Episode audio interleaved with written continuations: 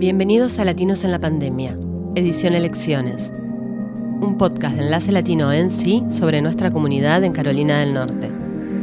Episodio número 3, Pequeña Guía para Votantes. En plena recta final para las elecciones del 3 de noviembre, presentamos esta pequeña guía para votantes. Son preguntas y respuestas sobre el proceso electoral con información clara y precisa. Compartí esta guía a tus familiares, amigos y amigas para que el voto latino crezca en Carolina del Norte. Tu voto es poder. Aquí el episodio. ¿Qué se elige a nivel federal?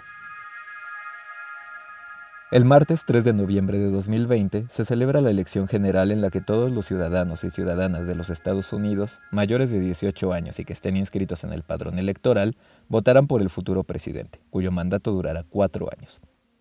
A nivel federal se elige entonces presidente y vicepresidente, pero también a 34 senadores y a la totalidad de los miembros de la Cámara de Representantes, la cual cuenta con 435 bancadas.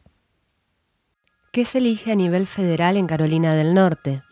En Carolina del Norte se elegirán 13 miembros de la Cámara de Representantes y uno de los dos senadores federales con que cuenta el Estado. ¿Qué se elige a nivel estatal? En Carolina del Norte se eligen los principales cargos del Ejecutivo, gobernador y vicegobernador.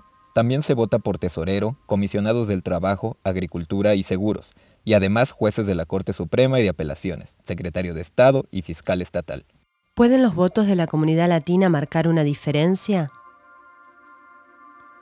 Hola, habla Irene Godínez, directora de la organización Poder en Sí Action. Nosotros como comunidad latina marcaremos la diferencia este año en las elecciones estatales y a nivel eh, federal. Lo que sabemos es que el impacto más grande que haremos será a nivel local. Entonces es importante que completemos toda la papeleta desde la elección de presidente hasta la última elección este, donde está en la parte atrás de nuestra papeleta. Nosotros como comunidad somos más de 200 mil votantes latinex en Carolina del Norte y si salimos a votar como que nuestras vidas de dependen del éxito de estas elecciones, lo cual es 100% cierto, podremos marcar la diferencia en nuestro estado para bien.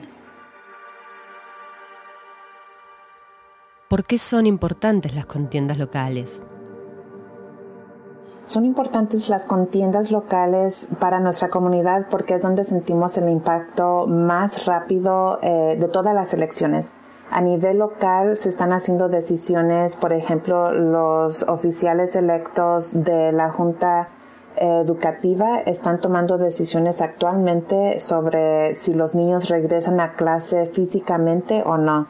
También están tomando decisiones a nivel local sobre cuánto dinero se va a aportar a la comunidad para servicios necesarios Em, entonces, las elecciones que más nos impactan como residentes en una comunidad son las elecciones locales. ¿Cuáles son las contiendas locales que se definen en esta elección? Las contiendas locales dependen de cada condado, es decir, que pueden definirse distintos cargos según el condado donde usted viva. Estos cargos los encontrará en su boleta electoral. Entre estos están miembros a la Junta de Comisionados y de Educación, y también el director de la Junta de Conservación de Suelos y Agua.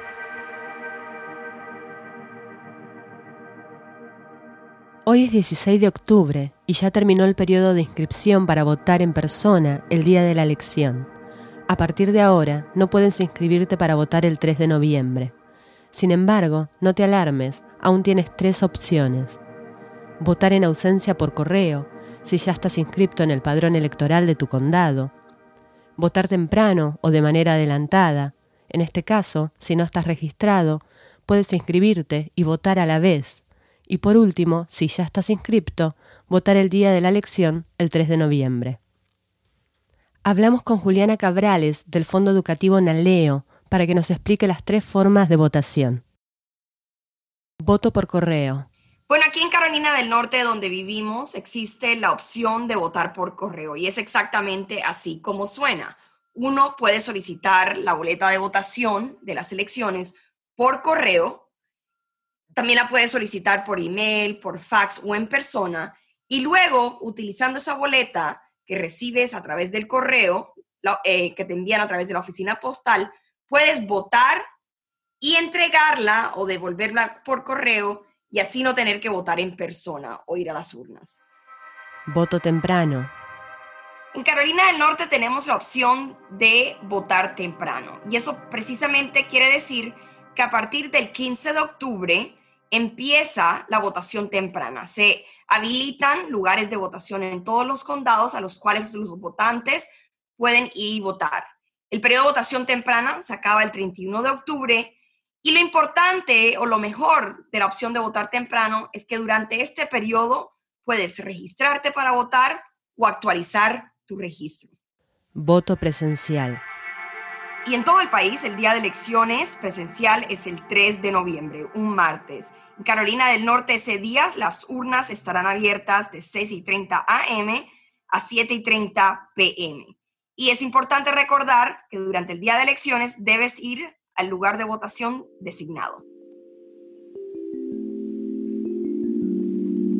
Terminamos esta guía para votantes con respuestas a dudas que pueden surgir a la hora de votar.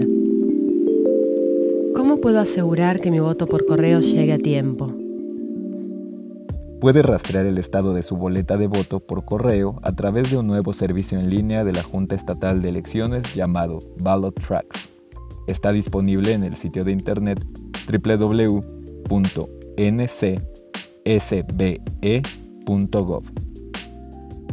¿Cómo puedo inscribirme y votar durante el periodo de votación temprana?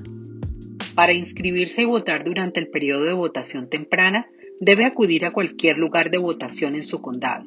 Se ofrecen horarios extendidos y los fines de semana. Para conocer el lugar de votación más cercano en su condado, visite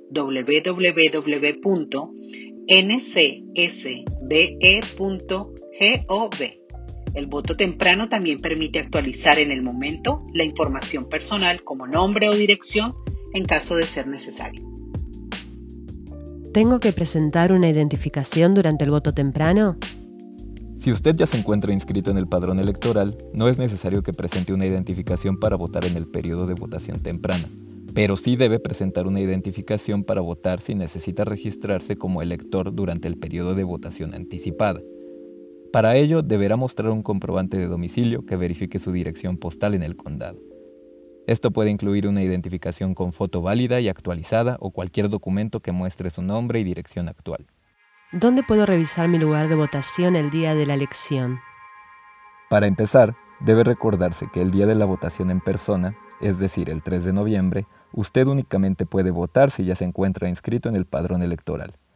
Para conocer su sitio de votación o si tiene dudas sobre cuál le corresponde, visite www.ncsbe.gov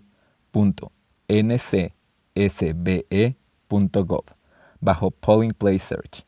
También puede visitar la página web www.vote411.org y buscar en el localizador de casillas electorales. ¿Qué tengo que llevar para votar el día de la elección?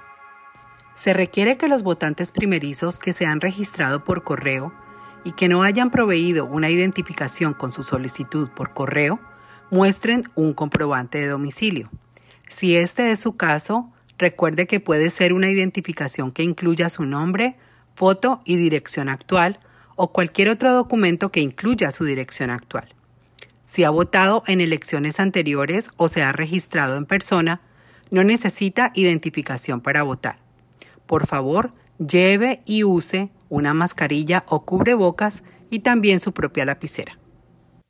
¿Dónde puedo reportar un problema?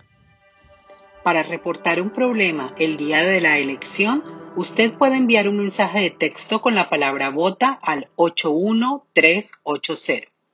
Por WhatsApp, vota al 1850-909-8683 o llame al 1 839 8682.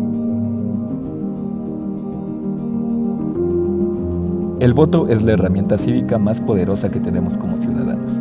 Para generar cambios en la sociedad es necesario participar. Ahora que conoces las opciones, ¿cuál es tu plan para votar en estas elecciones? Este fue nuestro tercer episodio. Recuerda, tu voto es poder. Para más información sobre las elecciones, visita www.enlacelatino.nc.org. Latinos en la Pandemia es un podcast de Enlace Latino en sí, escrito y producido por Patricia Serrano y David Miller. La dirección y producción ejecutiva es de Paola Jaramillo y Walter Gómez. Nos acompañan Raúl Ramos, Paula Joglar y Paula Sokolivsky. Yo soy Patricia Serrano, gracias por escucharnos. Expandamos la voz latina en Carolina del Norte.